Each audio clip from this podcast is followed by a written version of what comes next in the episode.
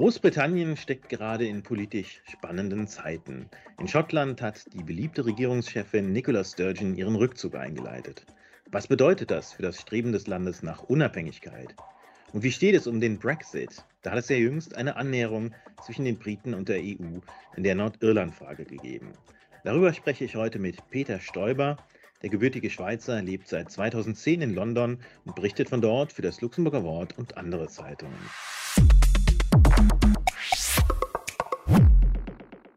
Hallo Peter. Ja, hallo Michael. Freue mich hier zu sein. Ja, ebenfalls. Montagmorgen. Ähm, hast du schon deinen Wocheneinkauf oder deinen Gemüseeinkauf gemacht in, in London?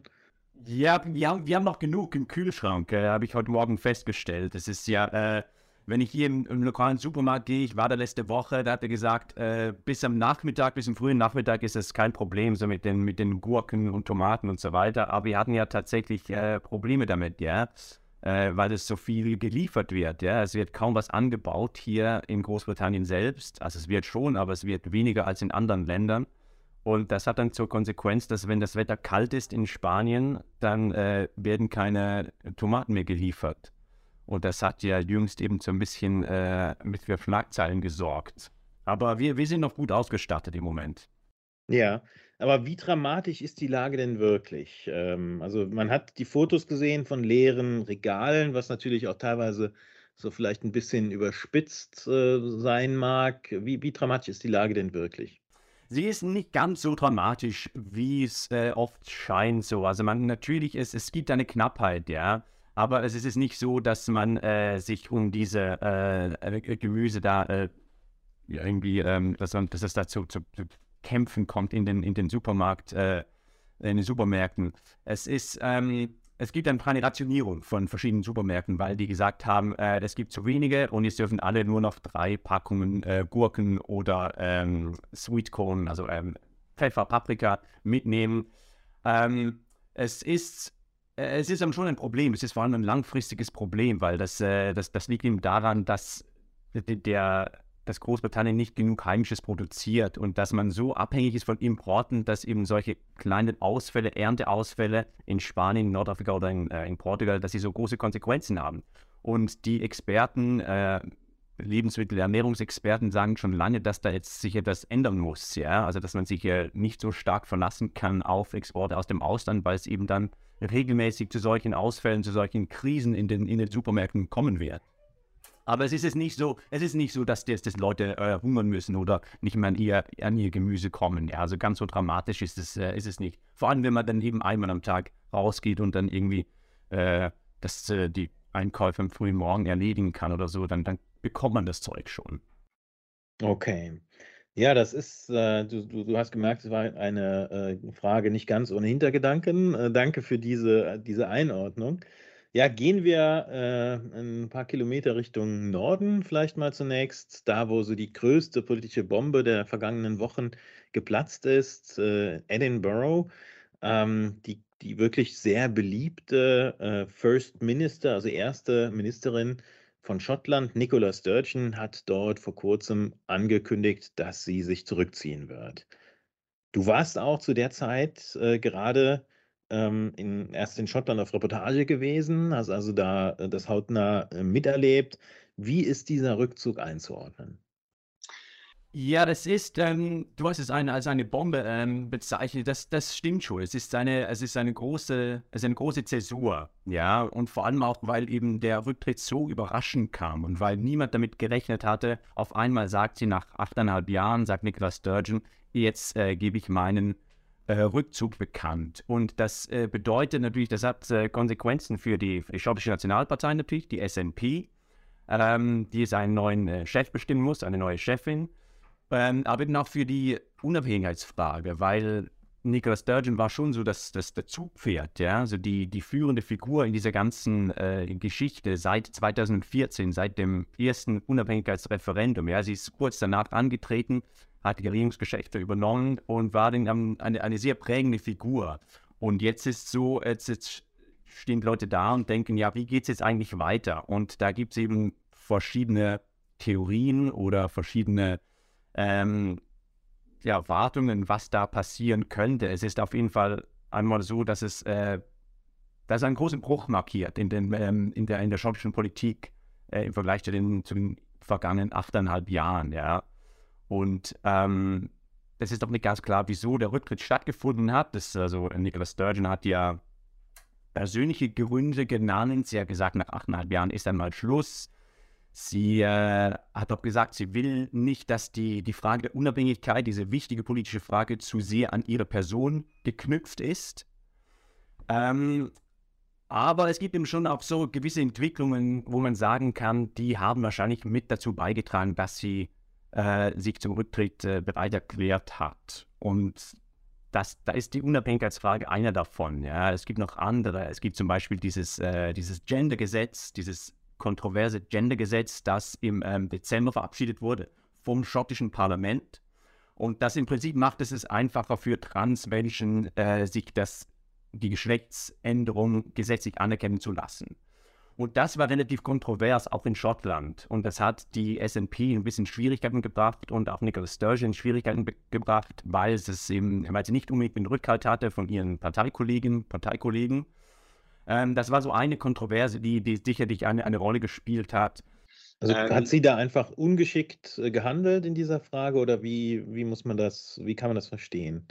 sie hat sich im Prinzip einfach durchgesetzt, ja, also in, in, innerhalb ihrer Partei auch hat sie äh, dieses, sie hat sehr viel Energie in dieses Projekt gesteckt, in dieses Gesetz und hat gesagt, wir machen das.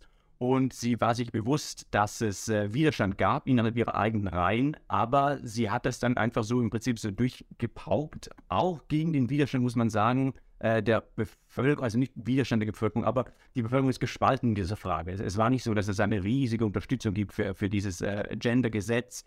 Äh, das, war, das war umstritten. Und, ähm, und damit haben die Leute das Gefühl oder haben viele Beobachter das Gefühl, dass sie sich ein bisschen verkalkuliert hat, ja, dass sie äh, dieses, dieses Gesetz einfach durchgesetzt hat, obwohl es eben äh, nicht unbedingt wahnsinnig beliebt war. Das ist eben auch so ein bisschen ein Anzeichen, dass sie so ein bisschen die Kontrolle verloren hat über ihre Partei. Sie war ja schon sehr, sehr dominant in ihrer Partei in Schottland auch. Und ähm, dass sie sich in so ein bisschen verkalkuliert hat, dass sie das ein bisschen falsch eingeschätzt hat, war so als, als Zeichen zu lesen, dass ihr das ein bisschen abhandengekommen ist. Ja? Also diese, diese totale Kontrolle über, über das, was in, in ihrer Partei passiert. Und ähm, dazu kommt eben die Unabhängigkeitsfrage da hat sie so auch eine klare Linie vorgegeben und ihre Strategie war eben, die britische Regierung dazu zu bringen, ein zweites Referendum zuzulassen. Und irgendwann fand diese Strategie dann eben die ersten Probleme bekommen. Das, äh, das, das grundlegende Problem ist ja, dass Schottland die Zustimmung von London braucht, um ein zweites Referendum abhalten zu können.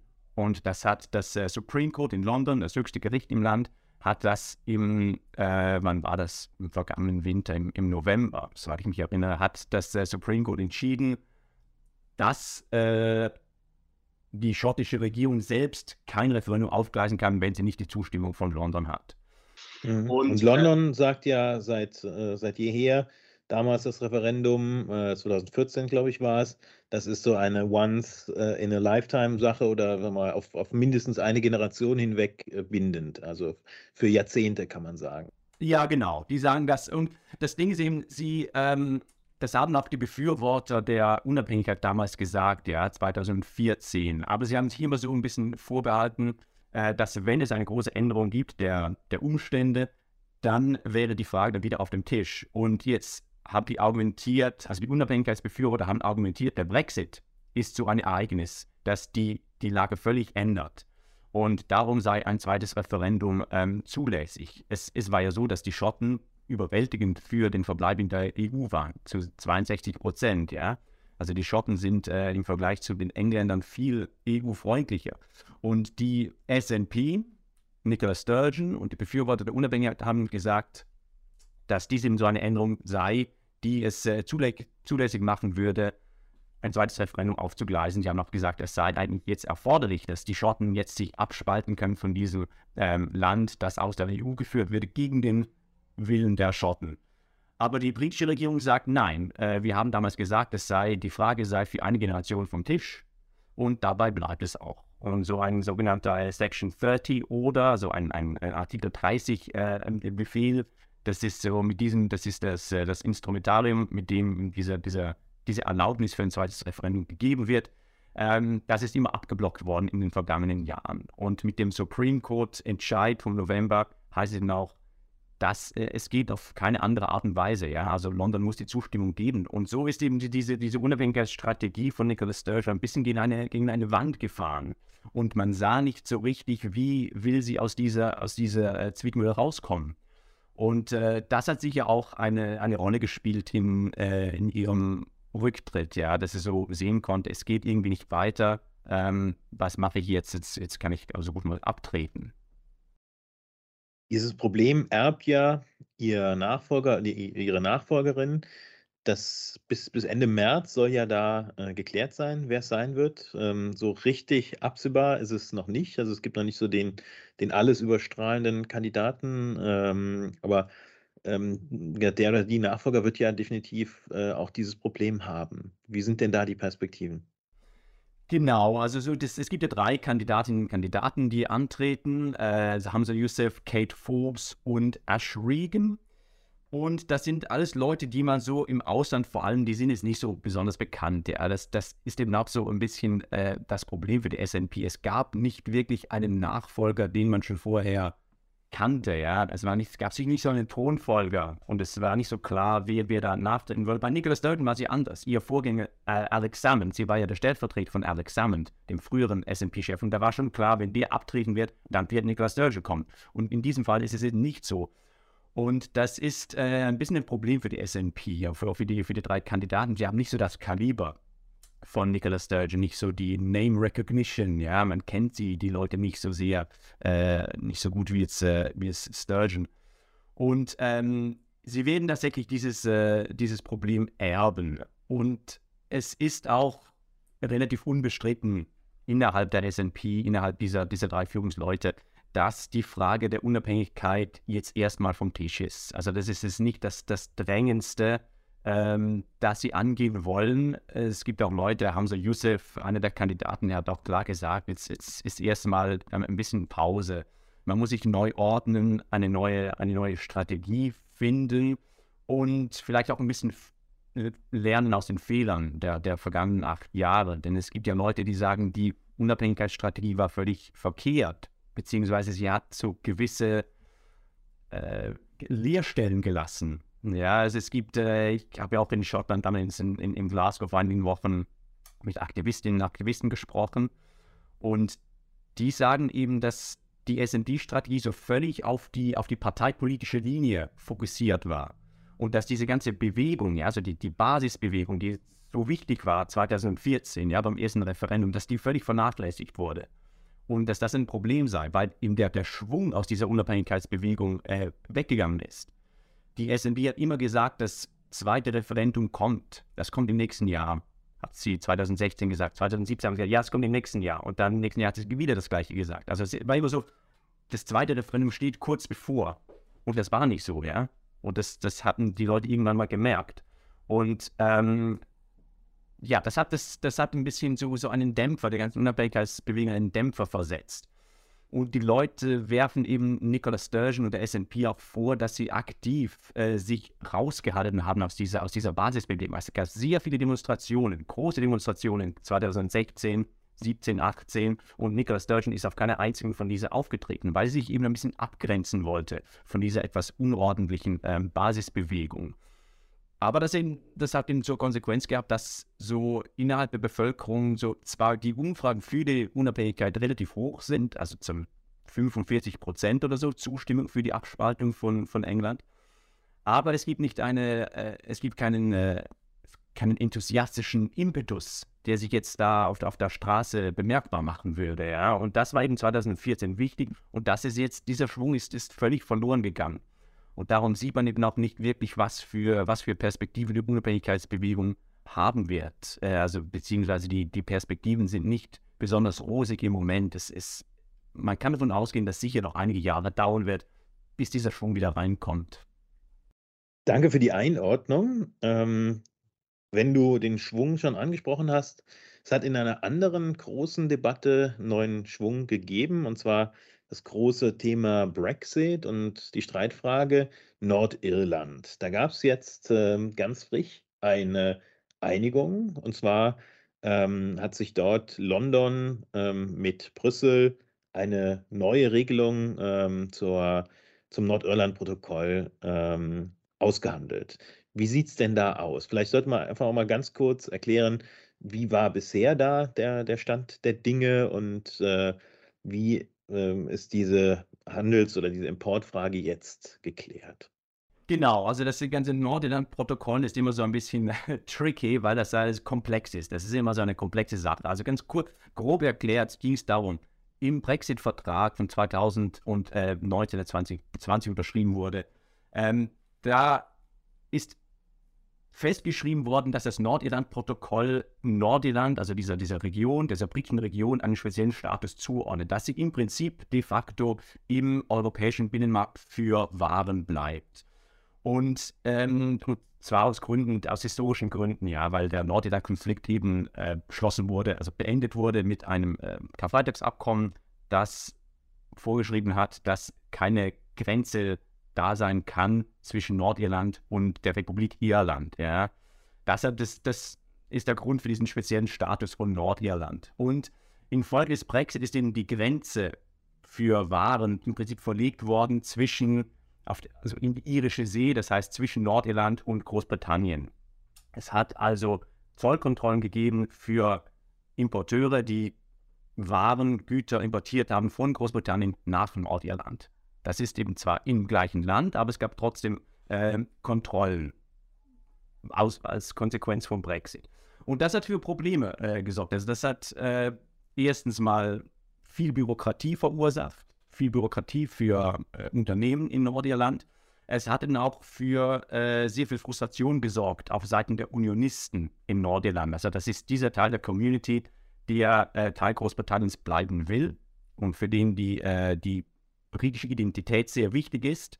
Äh, dem gegenüber gibt es ja die republikanisch äh, gesinnten Leute, also die Nationalisten, diejenigen Leute, die eigentlich eher Teil von Irland sein wollen. Also die Nordirland als Teil der, der, des gesamten, der gesamten irischen Insel sehen. Und ähm, ja, und dieses Nordirland-Protokoll hat darüber für sehr viel Frustration gesorgt. Und jetzt äh, hat in Rishi Sunak nach sehr vielen Monaten Verhandlungen endlich mal einen Durchbruch erzielt. Man muss vielleicht vorher noch sagen, das hat auch in Nordirland für sehr viele Probleme gesorgt, weil eben die größte unionistische Partei, die Democratic Unionist Party, DUP, einen Regierungsboykott äh, gestartet hat im letzten Jahr.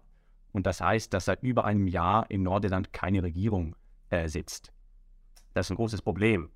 Und äh, darum war es eben auch so dringend, dass dieses Nordirland-Protokoll, diese, diese ganzen Probleme mit diesem Protokoll behoben werden. Und darum hat sich äh, Rishi Sunak jetzt gekümmert in den vergangenen Monaten. Nach sehr intensiven Gesprächen hat es endlich mal einen Durchbruch gegeben äh, mit diesem sogenannten Windsor Framework, das letzte Woche vorgestellt wurde. Und das vereinfacht äh, im Prinzip jetzt den Handel.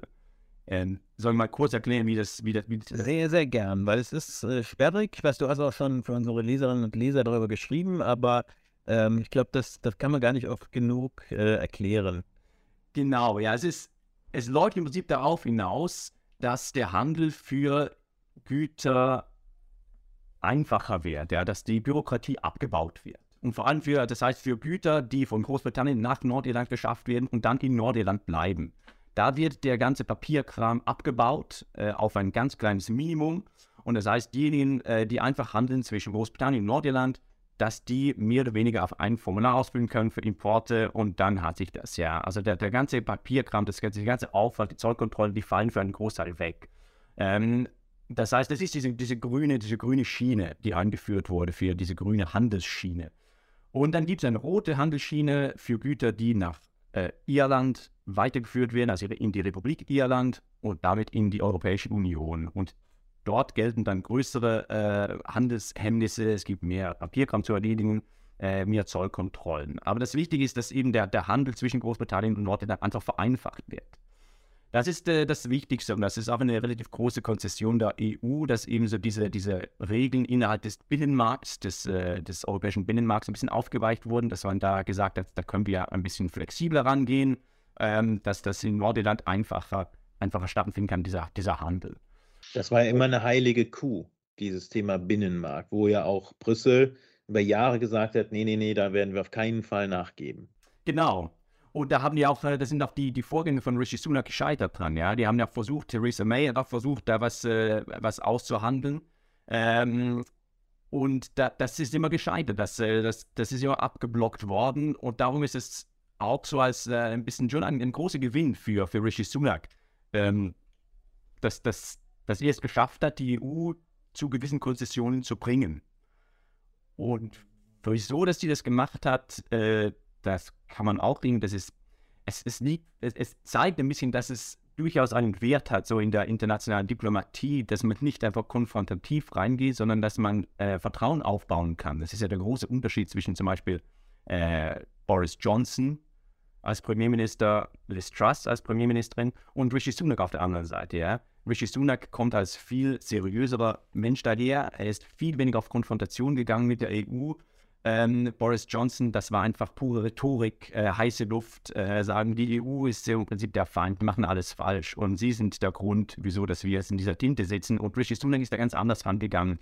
Und das haben ja auch die äh, viele EU-Diplomaten anerkannt, haben gesagt, das ist, es ist schon so, dass man Vertrauen aufbauen kann mit diesen Menschen. Und das war mit Boris Johnson, das war da überhaupt nicht der Fall. Und so sieht man jetzt, dass Konzessionen erzielt worden sind in diesem Nordirland-Protokoll-Streit und dass mit diesem Windsor Agreement vorerst mal ein, ein großer Durchbruch äh, geschafft worden ist.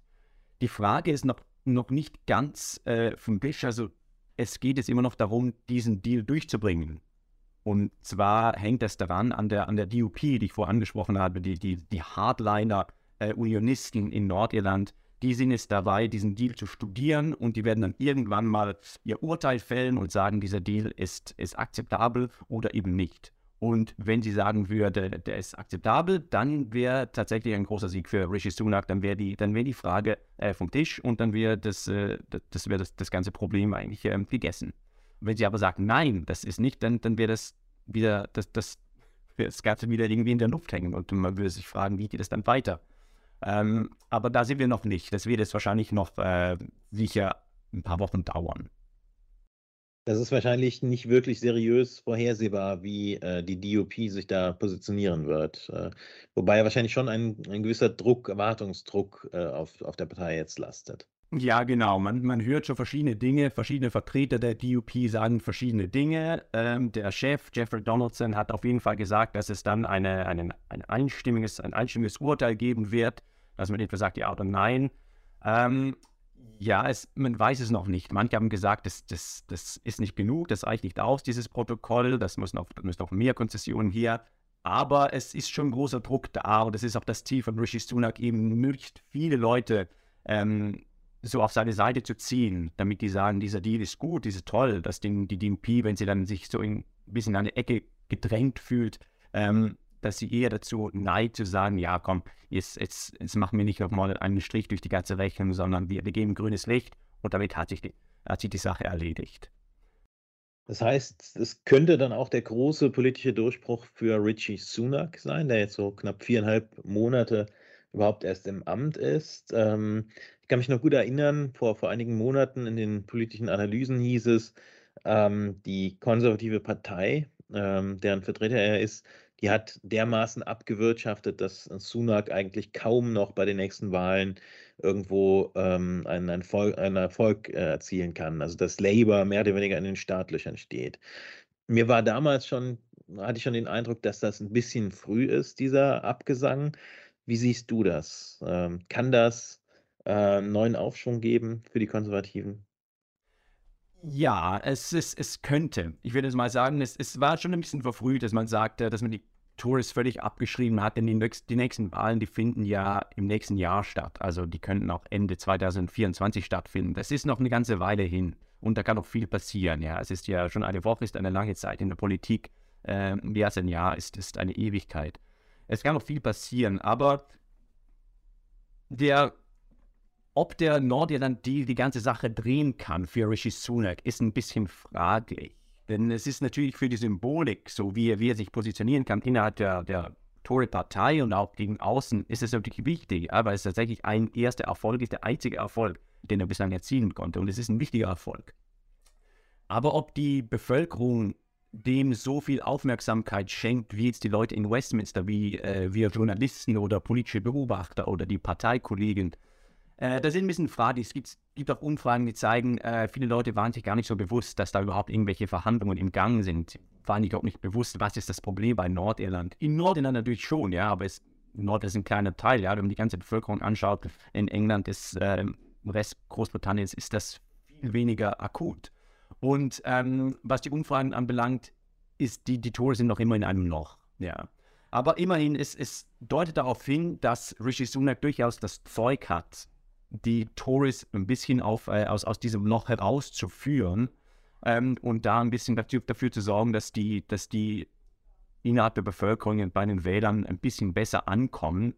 Ähm, wobei die Frage halt schon ist, wie wird er das schaffen, diese ganzen inner, inneren äh, Spaltungen der Tory-Partei zu, ähm, zu kippen? Weil das, äh, er wird immer noch das Problem haben, dass der, der rechte Rand der Tory-Partei äh, darauf aus ist, ähm, ihm, ihm so ein, ein beizustellen. Es gibt immer noch viele Anhänger von Boris Johnson, die das Gefühl haben, Boris Johnson ist unrechtmäßig äh, aus der Downing Street geschmissen worden und Rishi Sunak hat da einen Teil dazu beigetragen. Also er ist immer noch unter Druck von, von gewissen Leuten innerhalb der eigenen Partei, die ihm nicht so viel zutrauen äh, oder die darauf aus sind, äh, ihm einen Stein in den Weg zu legen. Aber es ist immerhin, je mehr Erfolge wie diesen jetzt er vorweisen kann, desto eher äh, können sich, kann sich die eigene Partei und können sich auch die Wähler mit ihm, mit ihm anfreunden und desto, desto kleiner wird dann die, die Lücke zwischen der Labour-Opposition und den Tories. Aber es ist noch, noch nicht absehbar, ob das jetzt wirklich die Wende einleitet, dieser, dieser Nordirland-Deal. Bleibt also weiter spannend. Vielen Dank, Peter, dass du für uns am Ball bleibst und äh, dir einen produktiven Tag. Ja, das würde ich dir auch. Vielen Dank.